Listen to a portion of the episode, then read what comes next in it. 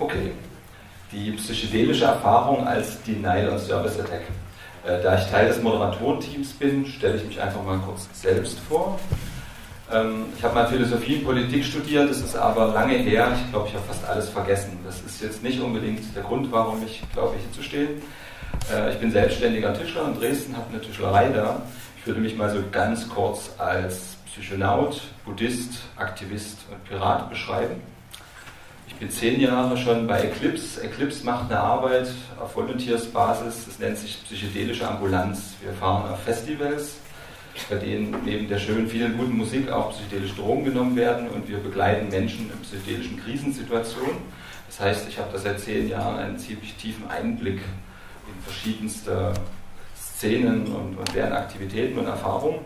Ich organisiere maßgeblich den Kongress hier.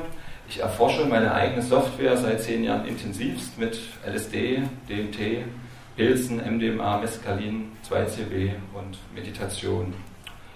Ich habe viele Menschen schon erlebt im Seminar- oder Ritualsetting, als Teilnehmer, als Assistent oder in der Leitung. Ähm, Stanislav Grof würde ich jetzt mal so als meinen hauptsächlichsten Lehrer beschreiben oder den, wo ich am meisten durch viel Lesen und Verarbeiten mitgenommen habe. Man könnte sagen, auf eine Art bin ich eine Art Groffianer. Ja, das wäre so, könnte ich abnicken, das Label. Ähm, dann jetzt also zum Zentrum des Talks. Biohacking jenseits der Partydosierung. Das wird jetzt also, vielleicht zwei Dinge werde ich versuchen zu tun. Es wird ein Plädoyer für die hohe Dosierung und ich werde vielleicht die Frage stellen, warum Systemabsturz und Satori etwas miteinander zu tun haben. Also wie kann Erwachen oder Erleuchtung durch psychedelische Drogen ausgelöst werden? Kann man das vielleicht auch plausibel machen, dass das passieren kann? Was eine DOS-Attacke oder eine Denial-of-Service-Attacke ist, muss hier niemand wissen. Das ist ein Spezialbegriff aus der Computerwelt. Denial-of-Service-Attack könnte man übersetzen mit Verweigerung eines Dienstesangriff. Ähm, ich beschreibe das mal mit einem kurzen Beispiel.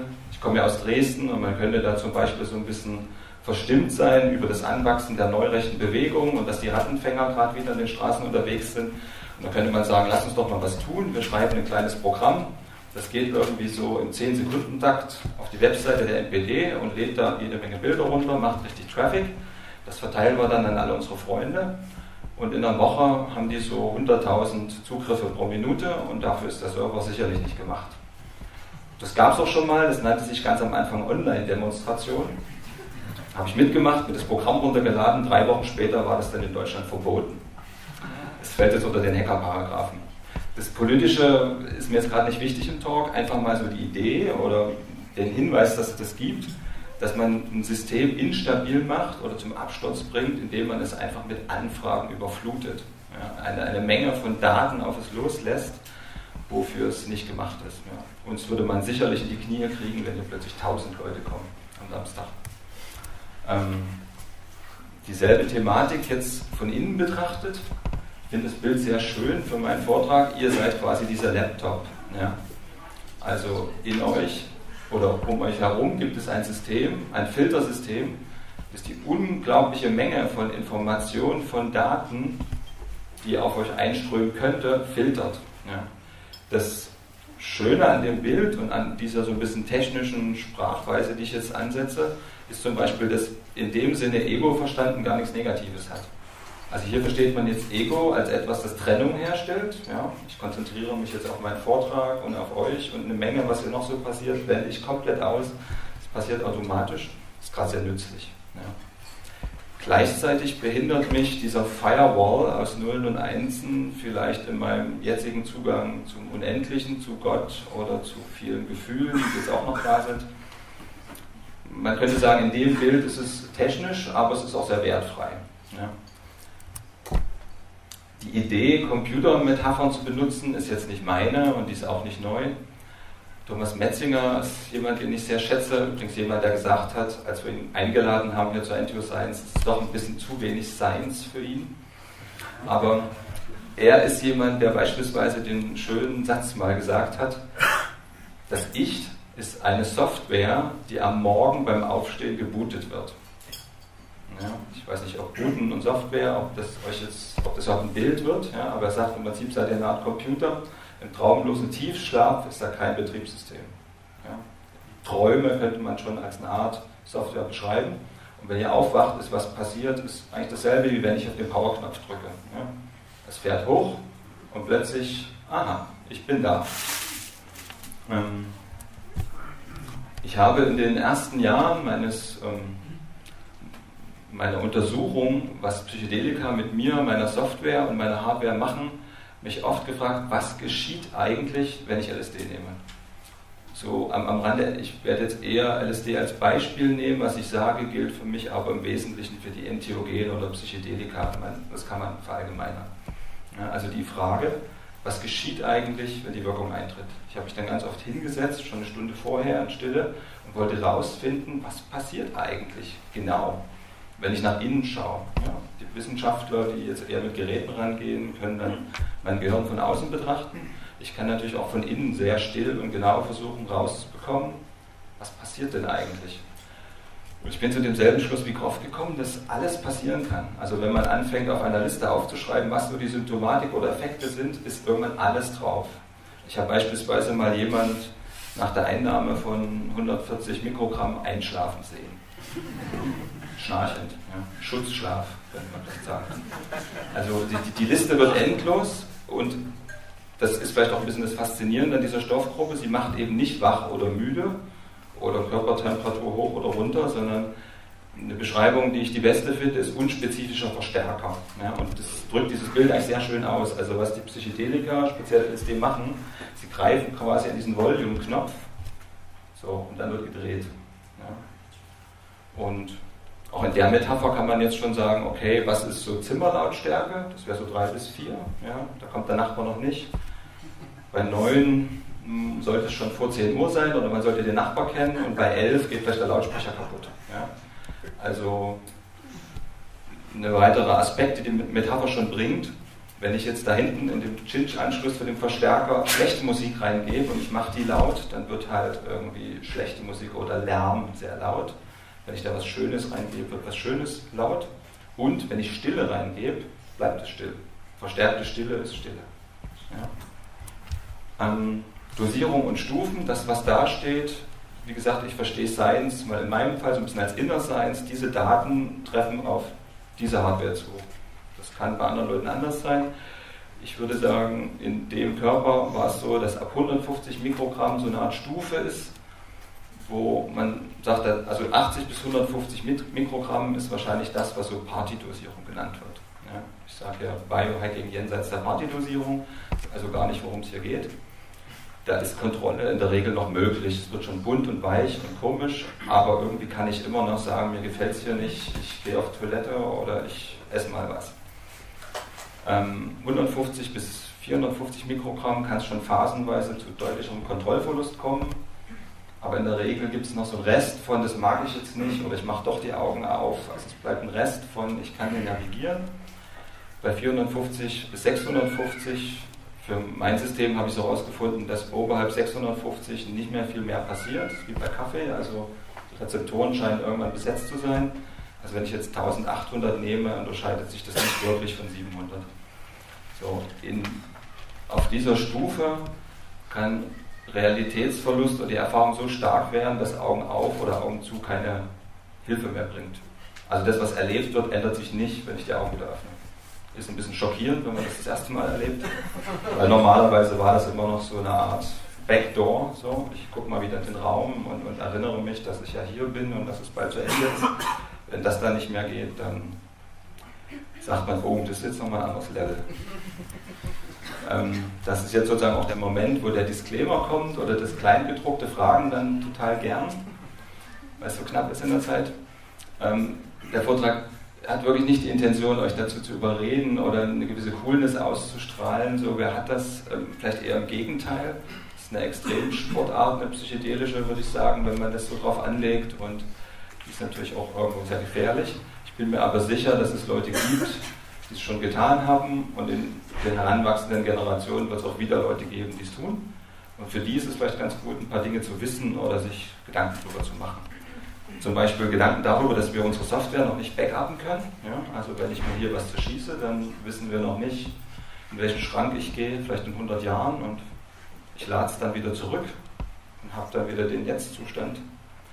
Ob das System überhaupt nach dem Angriff wieder sauber hochfährt, wer mal mit Computern ein bisschen zu tun hatte und wer mal irgendwie versucht hat, im Betriebssystem was zu tun, weil ich habe ja da gelesen, wie das geht, hat bestimmt die Erfahrung gemacht, dass beim Wiederanschalten nur noch ein Cursor geblinkt hat. Das war's dann. Ja. Das könnte ja auch so sein, und das ist die Frage, ja, wenn es wirklich darum geht, das System komplett mal zu überfordern, nicht nur so ein bisschen zu massieren, fährt es wieder hoch. Ja. Erfahrenes Bodenpersonal geht ohne überhaupt nicht, wird meiner Ansicht nach manchmal überschätzt. Unterschätzt,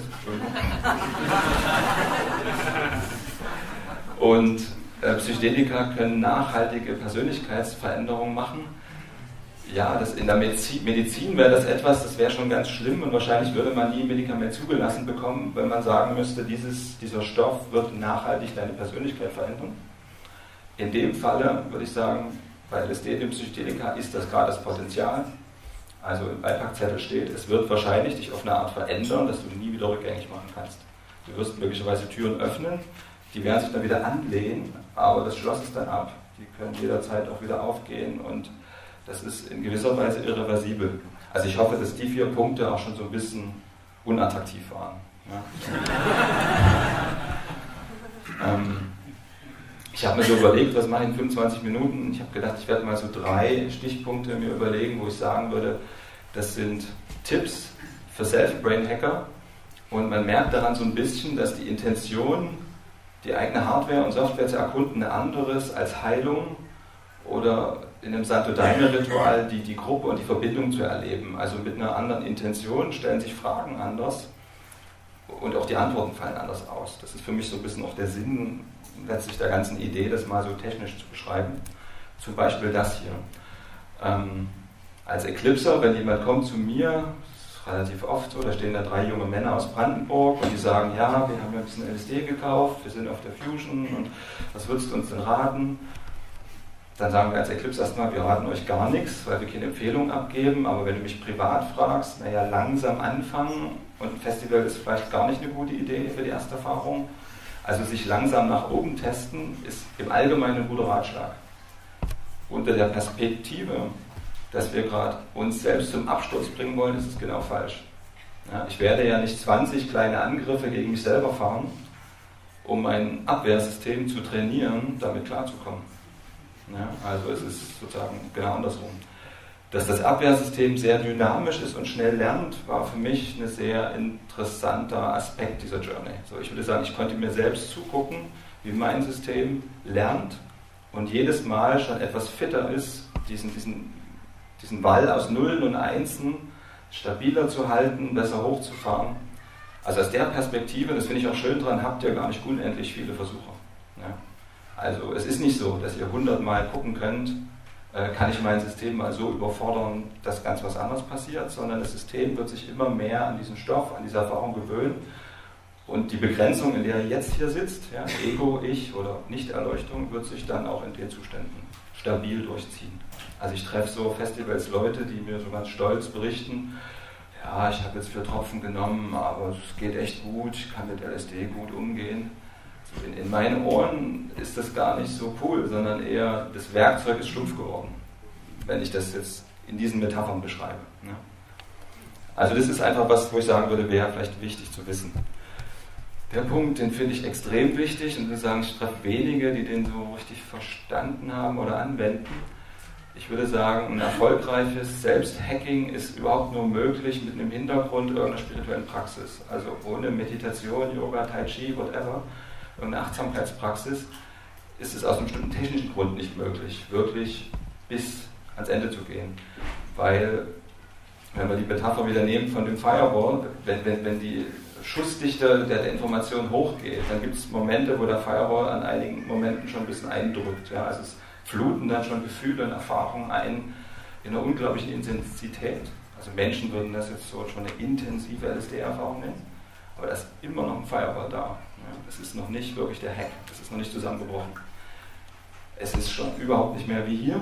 Es ist oft sehr konfus machen, sehr irritierend. Man weiß überhaupt nicht mehr, wer man ist, wo man ist. Und in diesem Raum eine Intention zu halten, ist schwer. Am Anfang ist es gar nicht möglich. Und ich glaube, ohne eine spirituelle Praxis, wo man lernt, dass eine Intention etwas ist, die nicht so vom Kopf so ein Gedanke ist, wie ich werde hier 20 Minuten reden, ist gar keine Intention in dem Sinne, sondern es ist eine tiefe Verankerung eines Wunsch und einer Absicht. Die muss auch sehr gefühlt werden. Die kann man eine Woche vorher kultivieren. Und ich erwarte es dann so, in diesen verwirrten Zuständen hat es dann immer noch wieder Energie. Also es ist wie so ein Floß, was ich in so ein turbulentes Wasser schicke. Wenn ich dem so einen gewissen Schwung gebe, dann kann das auf eine Art, die ich dann selber gar nicht mehr wahrnehme, mich an eine Tür bringen, wo ich mich auf die Absicht sehr eingestellt habe, dahin zu gehen. So. Und wenn sie vor mir ist, mich zu trauen, durchzutreten. Sterbepunkte und Wächter sind jetzt mal zwei Begriffe, die nicht so technisch sind. Die habe ich mir von Samuel Wittmer geholt.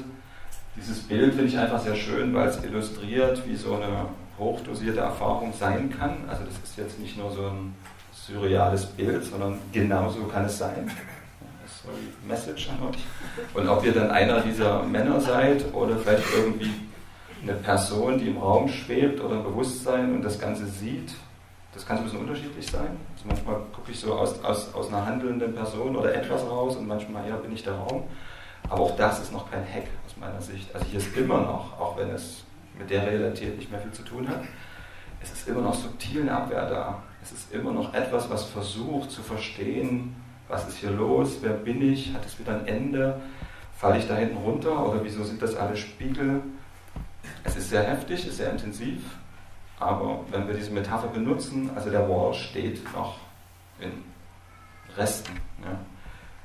Und in diesem Zustand brauchen wir jetzt wieder diese Konzentration auf eine Intention, es ist enorm schwer, an dem Zustand mich noch zu erinnern, ich glaube, ich wollte noch tiefer gehen als das weil es ist schon, wow, ist enorm ähm, überraschend und, und ähm, kaum auszudrücken. Ja.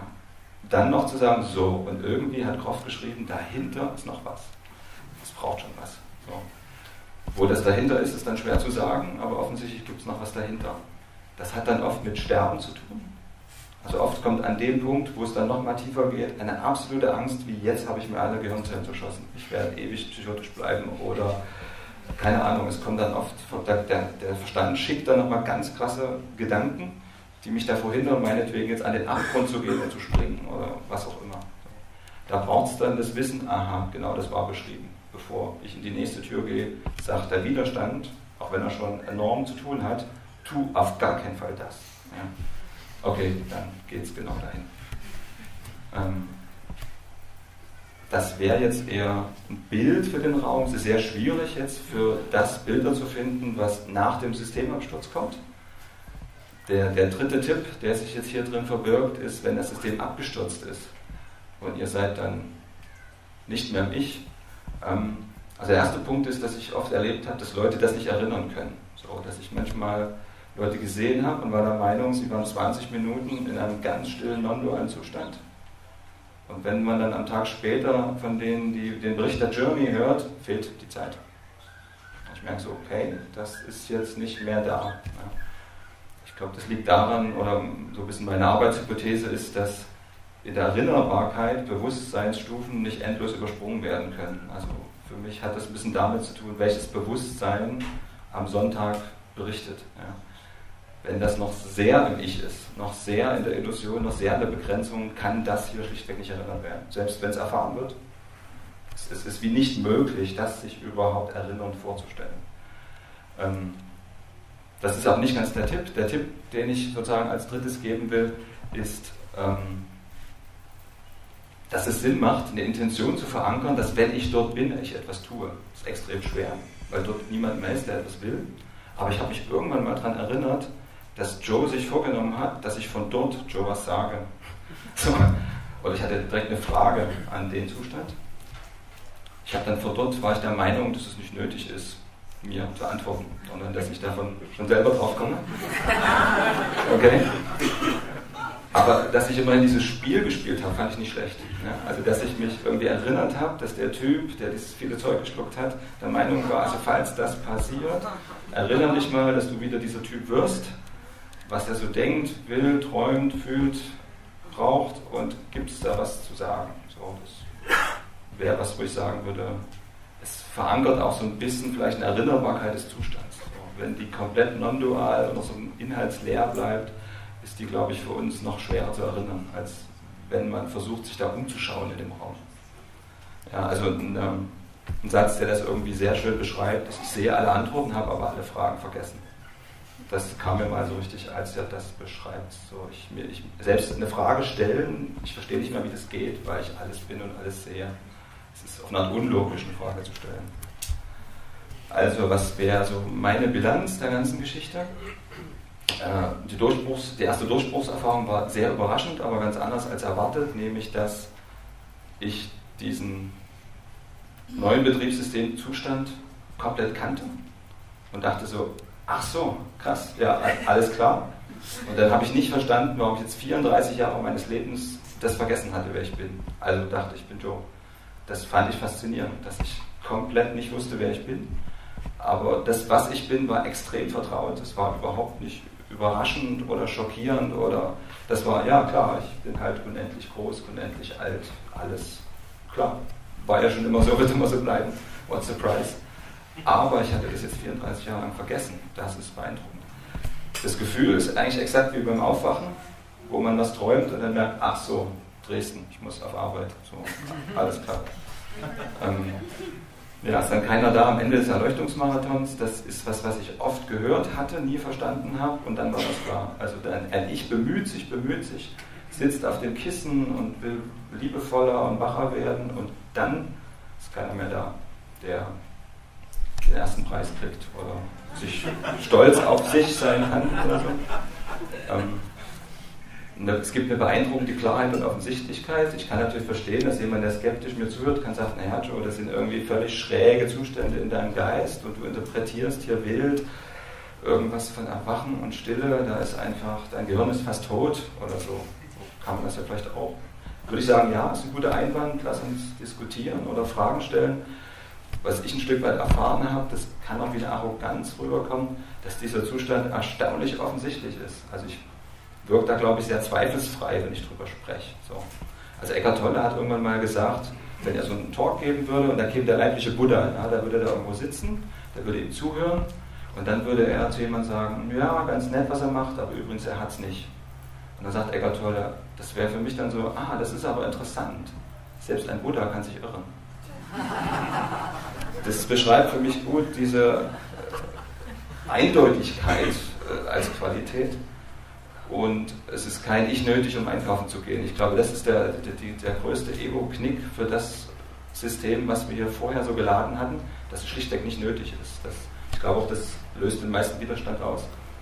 Oder habe ich überhaupt vorher nicht verstanden, dass um jetzt seine Brötchen zu kaufen, diese Ich-Entität schlichtweg nicht nötig ist. Es geht auch ohne. Ähm, Jetzt eher so eine technische Frage, wenn es jetzt schon eine Self-Hacker-Gemeinde gäbe, ich würde sagen, gibt es jetzt wirklich noch nicht, da könnten wir mal so diskutieren, was soll eigentlich als erfolgreicher Hack gelten? Also wenn jemand Optics hat, wir sagen nicht, das Erleben der eigenen Geburt, naja, schon ganz gut, aber transpersonales, Satori, non-duales, Gotteserfahrung, das sind eher Fragen. Ich habe da keine Antworten. Ja, wo wollen wir sagen, Bio-Self-Hacking war erfolgreich? Müssten wir uns verständigen. Was, glaube ich, ziemlich eindeutig klar ist, Psychose ist erfolgreich, das System ist crashed, aber niemand ist ruht. Ja. Also das System ist ganz offensichtlich komplett down, aber das Bewusstsein hat sich wie bunte Knete in tausend Teile gesprengt und da ist niemand mehr, der bezeugt und realisiert, was hier ist. Ja. Ähm, um jetzt nochmal so ein bisschen eine Idee zu geben, warum ich überhaupt die Idee habe, dass dieses non-duale, einheitliche nicht einfach nur ein kaputter Zustand des Geistes ist. Ich würde ja verstehen, dass man sagen kann, du, da ist einfach nichts mehr. Du erlebst da so eine Art Gehirn, was kurzzeitig kaputt gegangen ist. Hm? Vielleicht, ich bringe jetzt mal drei Zitate von Eckart Tolle, wo vielleicht so ein bisschen deutlich wird, dass was er als Erwachen erfahren hat, schon gefühlsmäßige Ähnlichkeiten hat. Ja? Also er sagt zum Beispiel, es ist nie geschehen, wenn etwas hinzugefügt wurde. Ja, also er pointiert sehr stark, dass Meditieren lernen, sich bemühen, das noch verstehen und, und diese Asana noch beherrschen, nicht der Weg ist. Ja. Ähm, er sagt zum Beispiel, wenn Form zerfällt, erscheint Gott. Ja? Also wenn das System abstürzt, erscheint Gott. Und er sagt auch, es ist ungefähr so, wie wenn ein Ventilator stoppt, der hier in der Mitte des Raumes Lärm macht. Und das war die ganze Zeit so. Seitdem du geboren bist, gibt es da einen lärmenden Ort. Und plötzlich geht er aus. Ähm, zum Abschluss darf ich noch ein Zitat bringen von dem erfolgreichsten Biohacker weltweit. Ähm, sein Name ist Steve, Steve, Jobs. Er ist vor einer Weile äh, gestorben. Das neue Büro von Apple kostet 5 Milliarden. Die bauen das gerade, ist größer als das Pentagon. Und äh, Steve Jobs war der CEO von Apple und sein Vermögen wurde auf 8,3 Milliarden Dollar geschätzt. So, Steve Jobs sagt also, LSD zu nehmen war eine tiefgreifende Erfahrung. Eines der wichtigsten Dinge in meinem Leben. LSD zeigte mir, dass es eine andere Seite der Medaille gibt. Es lässt sich nicht voll erinnern, wenn die Wirkung nachlässt, und dennoch weißt du es. Es verstärkte mein Gefühl von dem, was wirklich wichtig ist. Schaffe große Dinge, anstatt Geld zu verdienen. In seinem Fall ging beides gut zusammen. Ich bin schon am Ende meines Talks und Fragen, Diskussionen auch gerne unter dieser E-Mail.